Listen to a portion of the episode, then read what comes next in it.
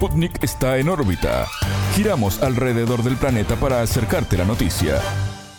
Desde Montevideo les damos la bienvenida a En órbita, el informativo de Sputnik. Los saludamos, somos Martín González y Natalia Verdún. Gracias por la compañía. Comenzamos con las noticias. Estos son los titulares. Comienza En órbita. Una selección de noticias para que sepas lo que realmente importa. Titulares. Drama. Hallaron muertos a dos de los cuatro estadounidenses secuestrados en México el 3 de marzo. Martes Negro. Los franceses se movilizaron contra la reforma de pensiones.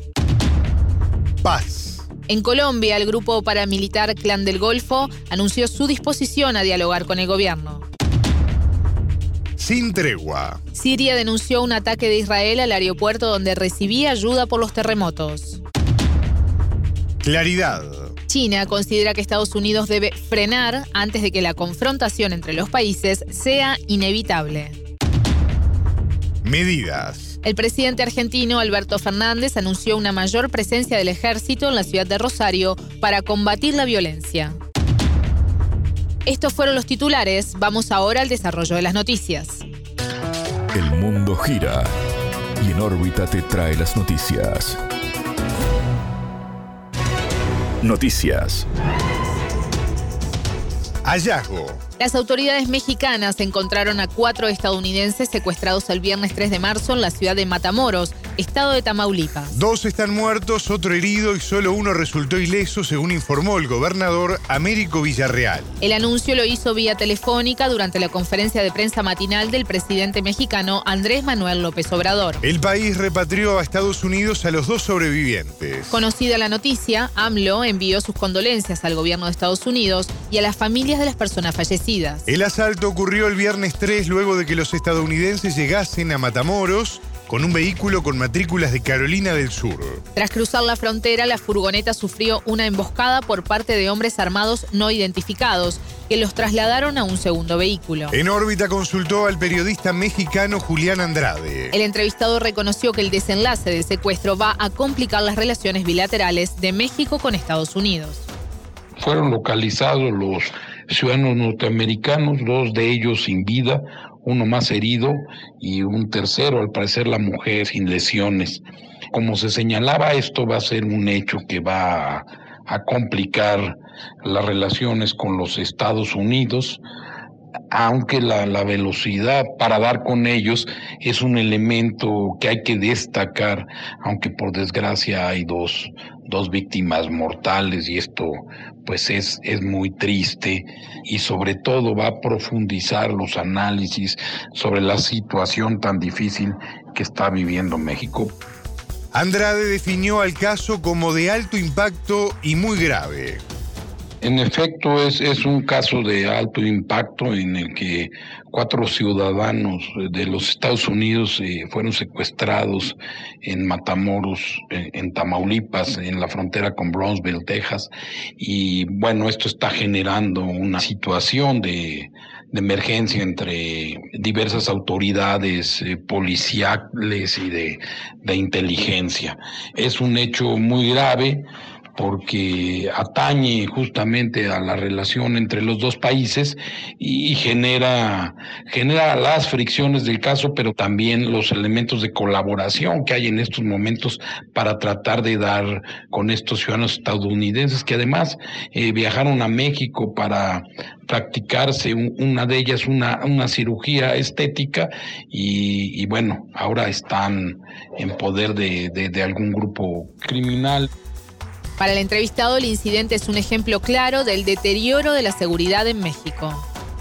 Para la Casa Blanca, para la portavoz del gobierno de los Estados Unidos, en efecto es un hecho inaceptable y están presionando para que los ciudadanos norteamericanos sean encontrados con vida y rescatados de, de, de algún modo. Es un ejemplo, además de de la, del deterioro de la seguridad en México y sobre todo en Tamaulipas, donde, donde los grupos criminales tienen, tienen un, control y un poder de décadas y, son más difíciles de, de, controlar y de enfrentar, como ha ocurrido a lo largo del tiempo. Pero sí, la advertencia de los Estados Unidos está ahí. Eh, es, es, un tema presente y además en ese sentido pues es normal y explicable que el gobierno de Estados Unidos exija que se hagan todos los esfuerzos que se tienen que hacer para que ciudadanos de su país sean rescatados. Escuchamos al periodista mexicano Julián Andrade.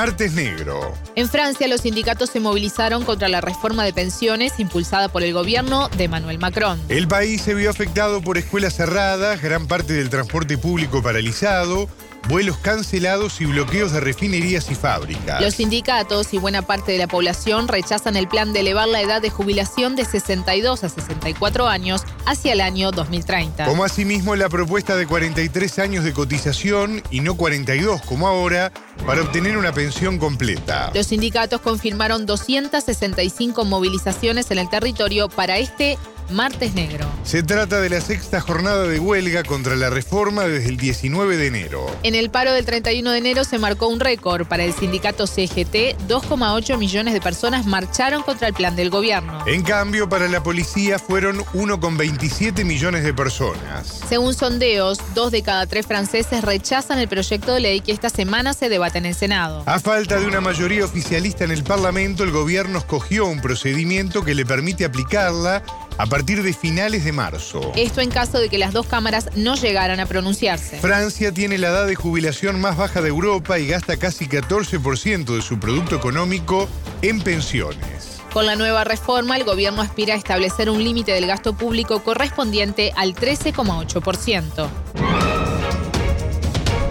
Intenciones. En Colombia, el grupo paramilitar Clan del Golfo anunció su disposición a buscar acercamientos y negociar en el marco del proceso de paz. A través de un comunicado dirigido al presidente Gustavo Petro, el grupo explicó su interés por el llamado del gobierno para alcanzar la política de diálogo. Y destacó el hecho de que la iniciativa del Ejecutivo incluya negociaciones de paz con la mayoría de los grupos armados que operan en el país. Atendemos el llamado del Ejecutivo como una política de Estado en los términos establecidos en la Constitución, en los tratados internacionales y las leyes vigentes, agregó el grupo. La organización aclaró que los abogados encargados de este proceso no pertenecen ni han pertenecido a esa estructura. Y afirmó que su designación corresponde a una intención del Clan del Golfo para que se concrete la paz. En órbita conversó con Camilo González Pozo, presidente del Instituto de Estudios para el Desarrollo y la Paz, INDEPAZ. El entrevistado explicó que con esta decisión el grupo criminal busca solucionar las penas de algunos de sus cabecillas y mejorar sus condiciones de negociación. La política del presidente Petro de paz total incluye diálogos con diversas organizaciones, unos, unos grupos paramilitares como llamado Clan del Golfo y por otro lado disidencias de las FARC y los rebeldes del ELN. Cada quien tiene su interés. Los de Clan del Golfo, que han nombrado abogados y han manifestado voluntad, están desescalando violencias para entrar en la dinámica de ese el juego, pues buscan primero eh, meterse en un acuerdo con el gobierno para solucionarle las penas a quienes están presos de sus, de sus dirigentes, que hay un grupo muy importante de mandos medios que están en las cárceles y entonces tienen la aspiración de tener un tratamiento entre una negociación colectiva de revisión de sus penas. Y otros de los eh, jefes de, más antiguos que ya tienen mucha plata en el exterior y que están buscando unas condiciones de negociación mejores que las que les ofrece la DEA y los Estados Unidos. Mira, ahí hay muchos intereses, es un tema bastante complejo porque el asunto es cómo este, esta negociación, por un lado, evita dolores a la población, disminuye agresiones y por otro lado, da capacidad de maniobra al gobierno y al Estado para desarticular todas estas expresiones de multicrimen, de narcotráfico y de enriquecimiento ilícito. El experto se refirió a las posibilidades de prosperar de esta negociación y a las implicancias para el país. El acercamiento puede prosperar pero digamos que hay una fase exploratoria de mirar posibilidades.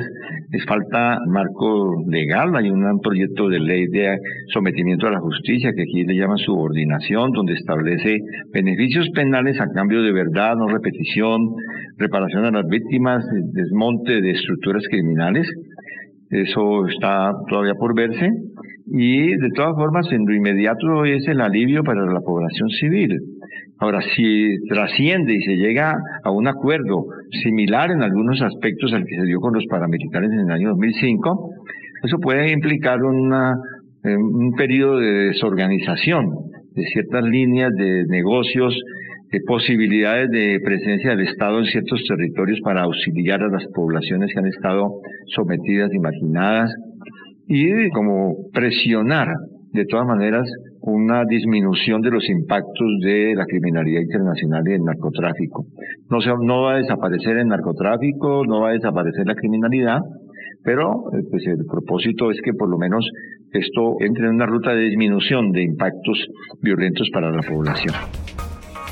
En otro orden, el expresidente colombiano Andrés Pastrana defendió la posibilidad de activar un juicio político contra el actual mandatario Petro. Esto después de que su hijo mayor, Nicolás Petro, fuera acusado de recibir sobornos de grupos al margen de la ley a cambio de incluirles en los pactos de paz. Según el entrevistado, se trata de una propuesta descabellada a la que le vaticinó pocas posibilidades de prosperar. Sin embargo, reconoció que el caso afectó al presidente, pese a sus acciones en pos de mostrar transparencia. El expresidente Andrés Pastrana, que después de una fracción del Partido Conservador siempre sale con propuestas bastante descabelladas. Él es una persona de muy poco alcance eh, desde el punto de vista político, muy liviano si se quiere, nadie lo toma en serio en este país, pero de todas maneras forma parte de todo el ruido que ha generado esta desastrosa situación asociada a un, al hijo mayor de a uno de los hijos de, de, de Petro, que está acusado e investigado por eh, hechos de corrupción. Eh, eso, por supuesto, que afecta la imagen del presidente, pero eh, la propia actitud del presidente Petro de pedir una investigación, de anticiparse en esa materia, de condenar de manera abierta cualquier vínculo de su familia con cualquier gestión ante el Estado, todas estas actitudes yo creo que pues están siendo reconocidas incluso por los opositores como una actitud transparente y veo poco probable que en esta coyuntura puedan enredar al presidente en un proceso judicial al estilo de lo que está ocurriendo en otros países de América Latina. Escuchábamos a Camilo González Pozo, presidente del Instituto de Estudios para el Desarrollo y la Paz, INDEPAZ, de Colombia. Agresión.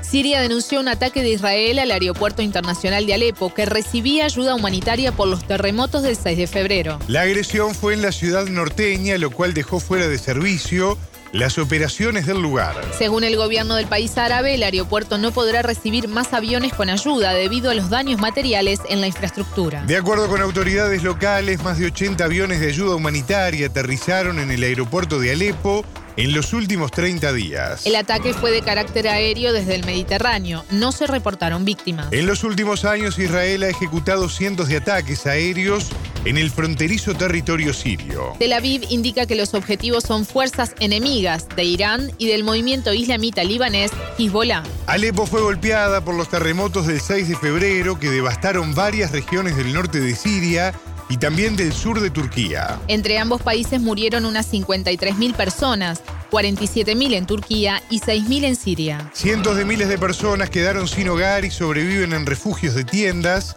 ante muy bajas temperaturas y sin acceso a condiciones básicas. La ONU realizó varios llamados para la reconstrucción de las zonas, pero los costos causados por la destrucción son altísimos. Las cifras son de 397 millones de dólares necesarios para reconstruir la parte afectada de Siria. En el caso de Turquía, el número se dispara a más de mil millones. Hasta el momento solo se logró el 10% del monto solicitado. Claridad. China considera que Estados Unidos debe pisar el freno antes de que el conflicto y la confrontación entre los países sea inevitable. Así lo declaró el nuevo ministro de Asuntos Exteriores, King. Las tensiones han ido en aumento por diversas cuestiones, recientemente con acusaciones de la Casa Blanca de que Pekín apoya a Rusia en el conflicto en Ucrania. El diplomático señaló que su país no ha suministrado armas a Moscú. El ministro también indicó que su nación exhorta a realizar negociaciones entre las partes interesadas sobre esta crisis con efectos internacionales. Según Gang, el conflicto, las sanciones y la presión no pueden solucionar el problema. China propuso un plan de 12 puntos para iniciar conversaciones de paz, pero este fue rechazado por Ucrania, Estados Unidos y sus aliados occidentales. Por otra parte, el jefe de la diplomacia del país asiático afirmó que la relación con Rusia no amenaza a ningún país del mundo ni será interferida por terceros. Cuanto más inestable se vuelve el mundo, más imperativo es para Pekín y Moscú avanzar con firmeza en sus relaciones, aseveró. A estas diferencias se suma el incidente del derribo de un globo meteorológico chino en febrero en el espacio aéreo de Estados Unidos. El artefacto no representaba ninguna amenaza para la población. Sin embargo, fue derribado por los militares norteamericanos, lamentó el funcionario. El ministro chino, hasta hace poco embajador en Washington, calificó de desproporcionada la reacción del gobierno estadounidense de Joe Biden. El jefe de la diplomacia de Pekín sentenció que Estados Unidos ve a China como su principal rival y como el mayor desafío geopolítico. Medidas. El presidente argentino Alberto Fernández anunció más efectivos y mayor presencia del ejército para combatir la violencia en Rosario, capital de la provincia de Santa Fe. Desde hace años la ciudad, ubicada a 300 kilómetros de Buenos Aires, vive una crisis de seguridad debido a los grupos de narcotraficantes. La tasa de homicidios es de 10,21 por cada 100.000 habitantes, mientras que en el resto del país es de 4,6. En un mensaje grabado, el mandatario dijo que el ministro de Seguridad, Aníbal Fernández, viajará este miércoles 8 a Rosario. En primer término, he dispuesto el refuerzo de las fuerzas federales hasta alcanzar en esta etapa los 1.400 efectivos disponibles para la ciudad de Rosario. El ministro Aníbal Fernández estará mañana mismo en la ciudad poniendo en operaciones este refuerzo. En segundo lugar, he decidido que el ejército argentino, a través de su compañía de ingenieros, participe en la urbanización de barrios populares, acelerando tareas pendientes de ejecución y que son muy necesarias.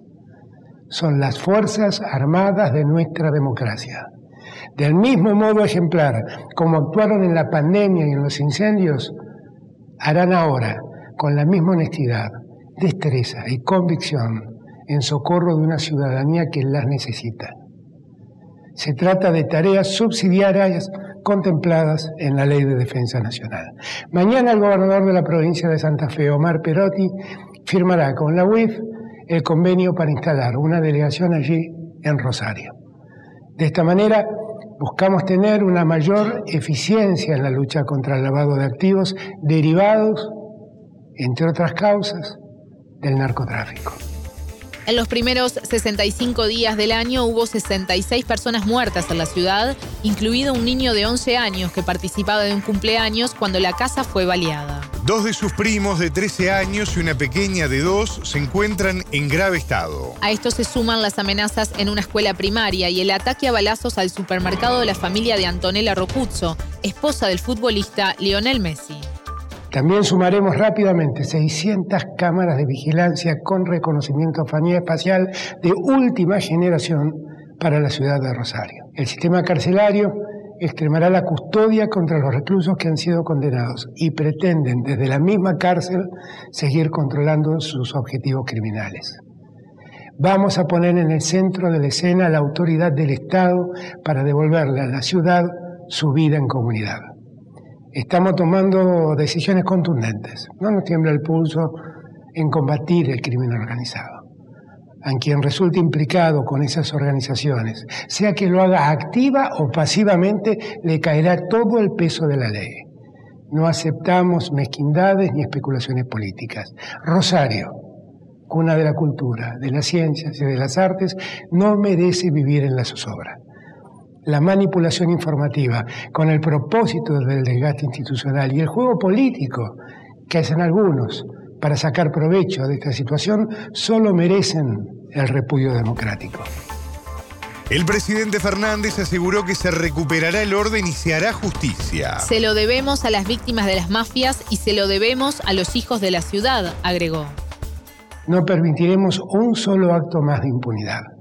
Quienes son parte del crimen organizado deben saber que hay un Estado con la fuerza y la inteligencia necesaria para detener, juzgar y encarcelar a cada uno de los que ha causado daño. Enfrentamos un problema real, complejo, y que anuda delitos de distinta escala y tipología. Por eso encaramos esta lucha con la determinación y la convicción que requiere. Trabajamos de forma coordinada por una seguridad federal, preventiva e integral para todas y para todos. Sabemos que Rosario ocupa un lugar neurálgico en nuestra geografía, que es un centro de rutas que conectan el país y que tiene uno de los puertos más grandes de la Argentina. Nada de esto, auténticas virtudes del corazón de nuestra patria, puede ser usado en favor del crimen organizado. Escuchamos al presidente de Argentina, Alberto Fernández. Hasta aquí en órbita. Pueden escucharnos todos los días a las 18 horas de México, las 21 de Montevideo y las 0 GMT por spundingnews.lat. En órbita. De cerca, los periodistas de Sputnik comentan la vida social y política de su país.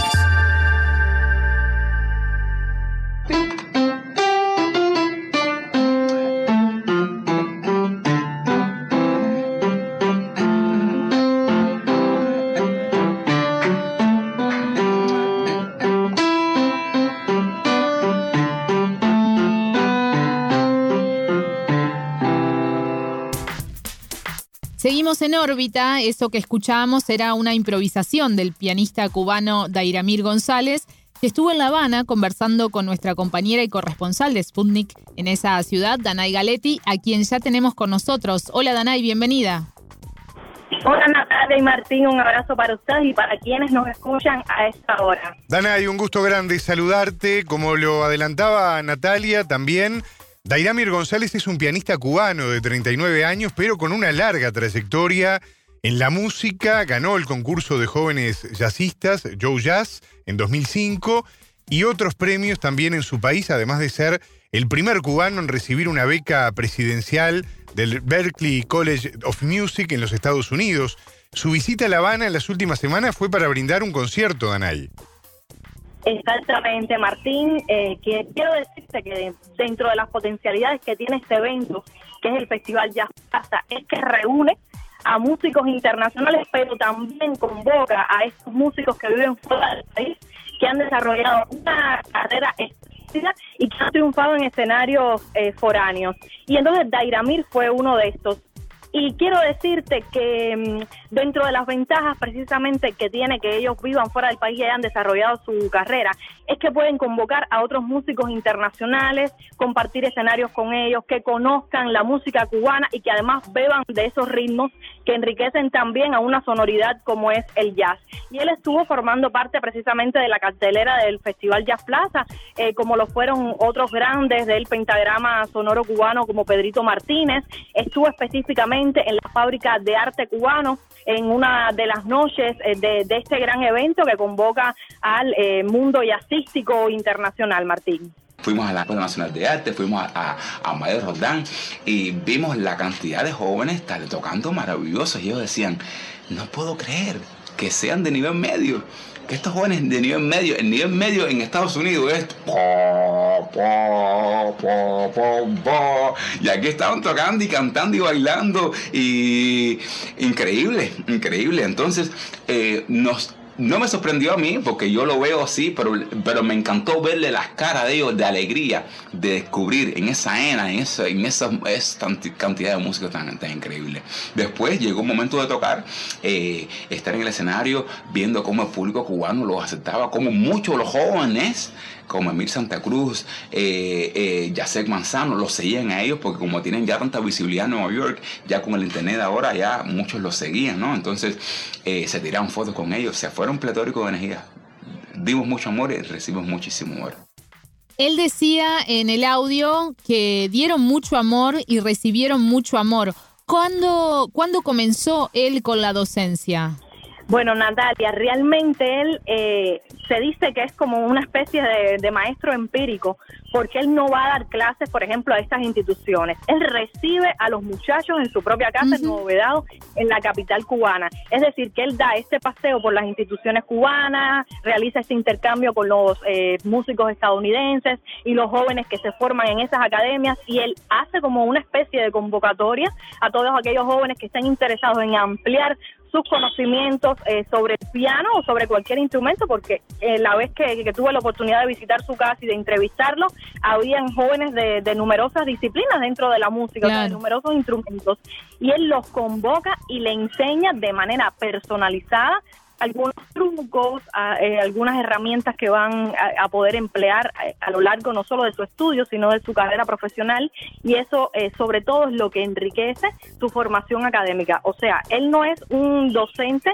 eh, de manera general, sino lo que hace es este, este, esta manera empírica, esta manera personal, esta manera cómplice de, de relacionarse con ellos en su casa durante las visitas que realiza eh, a Cuba, ya bien sea eh, como parte del Festival Jazz Plaza, que es una de las plazas más recurrentes a las cuales él acude, o un concierto que dio en algunos bares de La Habana durante su permanencia eh, en el país. Él me decía, Natalia, que separaba, o sea, que además de sus compromisos, ¿no? Que él tenía en Nueva York a lo largo de, todo el año, él trataba de que esa semana de las plazas, o los 15 días, o el tiempo que estuviera en el país, no tuviera otro compromiso más allá de eh, su programa en Cuba. O claro, poder dedicarse a eso. Exactamente. Entonces, bueno, esa es una de las potencialidades eh, que tiene, bueno, reunir a los médicos que viven ahí en de los mares en, en eventos como este, como el Jazz Plaza. Yo siempre he sido un, educador desde que era muy joven. A mí, mis padres, yo siempre vi a mi padre enseñar desde que era mi niño. Entonces era muy sencillo ver a mi padre tocando en casa y teniendo muchos jóvenes. Entonces la transición de ser educador me vino muy natural porque crecí viendo a mi padre enseñar, enseñando a mí a mis amigos. Entonces, cuando vengo a La Habana, una de mis cosas sociales maravillosas es eh, dar, dar, para atrás todo ese arsenal de cosas que he aprendido. Tuve la suerte de estudiar aquí en Elisa con Juan Piñera, me abrió un mundo con mi composición acá en La Habana, después fui a Berkeley, después hice mi maestría eh, y todo eso eh, no me pertenece yo fui a un lugar que tú vuelvas a ir 10 años después, ahora. Yo me gradué hace 6 años. Y esa, y esa, y Elisa sigue estando ahí, Berkeley sigue estando ahí con nuevos alumnos. Entonces, no me pertenece a mí, no le pertenece a nadie. Es tú vas ahí a absorber algo.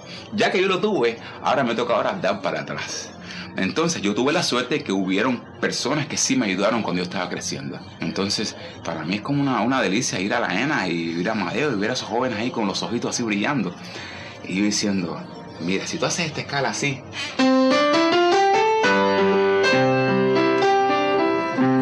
Ahora te escuchas esta misma escala, de escala de Do mayor. Ahora escúchala así.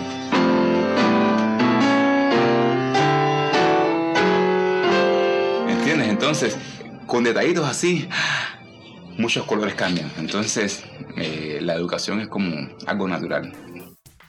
Decíamos que Dairamir González tiene una larga trayectoria como músico, de hecho comenzó su carrera profesional a los 16 años con el grupo del percusionista y cantante cubano Oscar Valdés. ¿A qué edad empezó a estudiar piano, Danay? Sí, Martín, él empezó a los 5 años y él me cuenta, bueno, un niño de 5 años te podrás imaginar que jugaba pelota, que compartía con los amiguitos del barrio, o sea, que él insertaba él insertaba esa dinámica con el piano dentro de su propia jornada como un niño, como estudiante, como ese niño que, que practicaba deportes. Él me contaba que, por ejemplo, era a las 4 de la tarde, ya se había bañado conmigo y se sentaba en el piano desde los 5 años de edad y tardaba horas en el aprendizaje del instrumento. Y otra cosa en el caso de Dairamir González, que también eh, lo tienen otros músicos, no solo del piano, sino de otros instrumentos, es encontrar eh, en, en, ese, en ese arte, en la práctica de ese arte, como un aliciente emocional. En el caso de Yamil eh, fue el divorcio de sus padres, que no fue el mejor, en, los mejores términos, y él encontró una manera de volcar sus frustraciones en la práctica de ese instrumento. Él me decía, por ejemplo, que llegaba de la escuela y la madre le preguntaba, ¿cómo te fue hoy? No, me fue mal, y la madre le decía, pues díselo al piano si le iba bien, si estaba eh, pletórico, como él se describe, no sé qué, la madre le decía igual, díselo al piano. Y él encontró en el piano un amigo, o sea, eh, en el disfrute, en su interpretación. Yo le digo incluso, eh, tuviste que hacer alguna renuncia, porque, no sé, cuando tú entrevistas a un deportista, le, bueno, y las dietas o entrevistas a un bailarín, bueno, y, la, y las rutinas y los ejercicios, y en el caso de él no, él me decía que él eh, encontraba en el piano una manera de enajenarse, de imaginar eh, un mundo soñado, de volcar todas, todos sus sueños, todas sus emociones, todos sus sentimientos. O sea que el piano fue desde los cinco años de edad un aliado emocional de Daira Mir. Y lo otro es que el entorno influyó muchísimo. Ambos padres son músicos y él dice que él se encontraba desde pequeño a, los, compañeros de sus padres, otros artistas, en fin, y se formaba como una especie de show en la sala de su casa, que, había hasta una ceremonia para presentarlo, dice que lo vestían con un trajecito, le ponían un, un lacito en el cuello y ahora con ustedes Daira Mir, o sea que él desde pequeño sintió primero que el piano era su modo de vida, eh, era su realización personal y que además estar sobre un escenario iba a ser eh, un aliciente para, para todo lo demás, o sea, que iba a ser su manera de ganarse la vida y además eh, de, trabajo, de, de, todo lo, emocionante eh, que puede sentir una persona al, al, regalar su arte al público. Dana, y él recorre el mundo tocando el piano. ¿Cómo aparecen los ritmos cubanos en sus composiciones? Bueno, Martín, imagínate que todos estos músicos reciben la influencia de las escuelas formadoras de arte. No solo beben del academicismo y de, de la teoría que les pueden dar en estos espacios, en estos centros de formación, sino que también eh, son jóvenes que forman parte de su escenario y su cotidianidad. Y él me decía que, por ejemplo, estaba eh, era el tiempo de la charanga banera, era el tiempo de Isaac Delgado, o sea que toda esa salsa eh, que se movía en, en, los espacios litúrgicos habaneros, por supuesto que él las incorporaba en, en su arte, en, en, su manera de tocar el piano. No solo, no solo tocaba eh, los clásicos que enseñaban en la escuela, sino que también su propia participación en estas agrupaciones cubanas, eh, el recibir toda esa influencia, el pertenecer a una generación determinada en los años 90, también lo hizo incorporar de manera natural esos ritmos. Lo otro es que él me decía que, por ejemplo, eh, eh, cuando ellos eran estudiantes, por supuesto que beber, incorporar a los ritmos clásicos era eh, lo que se usaba en ese momento, porque bueno, tú tenías como una especie de competencia con tus propios compañeros de, de clases, pero una vez llegó a los escenarios internacionales el tocar los ritmos cubanos era lo que más demandaba porque es como tú te identificas, es tu identidad, es tu autonomía, o sea, donde quiera que tú vas a estar, la gente lo que te va a solicitar es eso, que es al, final de cuentas lo que te corre a ti eh, por la sangre, tu ADN, lo novedoso que quiere escuchar un público extranjero. Y eso es lo que él eh, me explicaba. Y bueno, cómo ese proceso no fue una imposición, yo voy a incorporar los ritmos naturales a mi música, sino que sucedió de manera natural eh, esa, esa cuestión. Aquí en La Habana uno quiere tocar esto.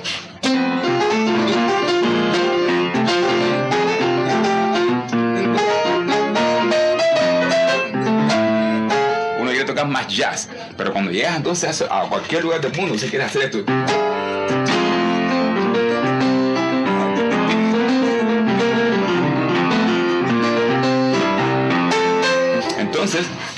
Esa conciencia de ser cubano, de ser cubano, no de ser cubano de música cubana, eso estaba viniendo ya en la transición de hacerme internacional, llegar a los Estados Unidos, estudiar en Berkeley College of Music, en la, escuela. Entonces me di cuenta en la escuela que había muchos, había muchos músicos geniales y todos tenían una isla, eran islas.